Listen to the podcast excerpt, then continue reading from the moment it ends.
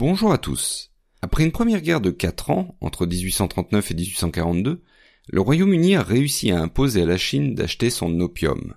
Le port de Hong Kong a été aussi cédé à Londres pour une durée de 150 ans. Alors la faiblesse chinoise, qui est apparue assez criante lors de ce conflit, ouvre rapidement l'appétit des autres puissances. En 1844, la France, à la suite de pressions, obtient les mêmes avantages que les Britanniques, ainsi que des clauses religieuses visant à protéger les missions catholiques qui étaient auparavant interdites. Mais les Chinois s'accommodent mal des traités de paix et de commerce, qu'ils qualifient de traités inégaux, et leurs relations avec les barbares, comme ils nomment les puissances européennes, sont mauvaises. Les fonctionnaires locaux font tout pour compliquer le commerce.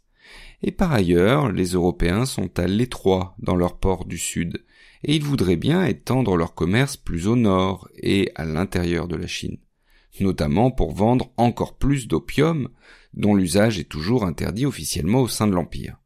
Alors le Royaume-Uni, la France et même les États-Unis demandent alors à plusieurs reprises à la Chine une révision des traités conclus. Mais à chaque fois, les autorités chinoises refusent. Alors une conclusion s'impose donc rapidement, seule la guerre pourra faire plier de nouveau les Chinois. Et comme en 1839, il faut trouver un prétexte. Le gouverneur chinois de Canton, Ye chen se montre particulièrement coriace et il cherche à s'opposer aux intérêts européens dans la région. À partir de 1856, les missionnaires catholiques commencent ainsi à avoir des problèmes.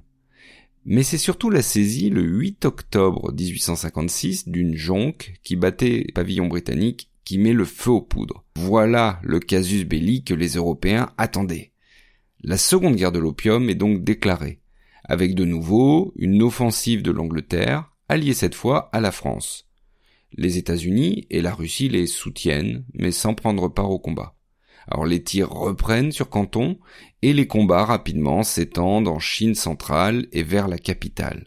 La progression militaire des Européens est très rapide. Et malgré un premier traité de paix en 1858, ils menacent d'entrer dans Pékin. L'empereur doit s'enfuir, tandis qu'une partie de la ville, et notamment le magnifique palais d'été, est pillée et incendiée.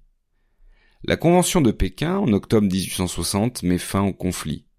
Les Occidentaux obtiennent des indemnités, peuvent commercer dans tout le bassin du Yangtze-Jiang, tandis que leurs missionnaires peuvent se déployer dans l'Empire. Les Européens présents en Chine obtiennent aussi un privilège qu'ils réclamaient depuis longtemps, celui d'extraterritorialité. Ils ne peuvent plus être jugés que par leurs consuls, et globalement, les puissances mettent en place des concessions dans les ports qui leur sont ouverts, des concessions c'est-à-dire des territoires administrés par des fonctionnaires européens. Les Britanniques, enfin, peuvent agrandir leur colonie de Hong Kong. Alors la Chine accepte d'ouvrir des relations diplomatiques avec les Occidentaux qu'elle s'engage officiellement de ne plus qualifier de barbares. En résumé, le pays a donc été ouvert de force. Et cette humiliation face à la pression militaire occidentale constitue de nos jours encore un traumatisme important en Chine. La dynastie impériale, malmenée aussi par des séries de révoltes, ne s'en relèvera pas.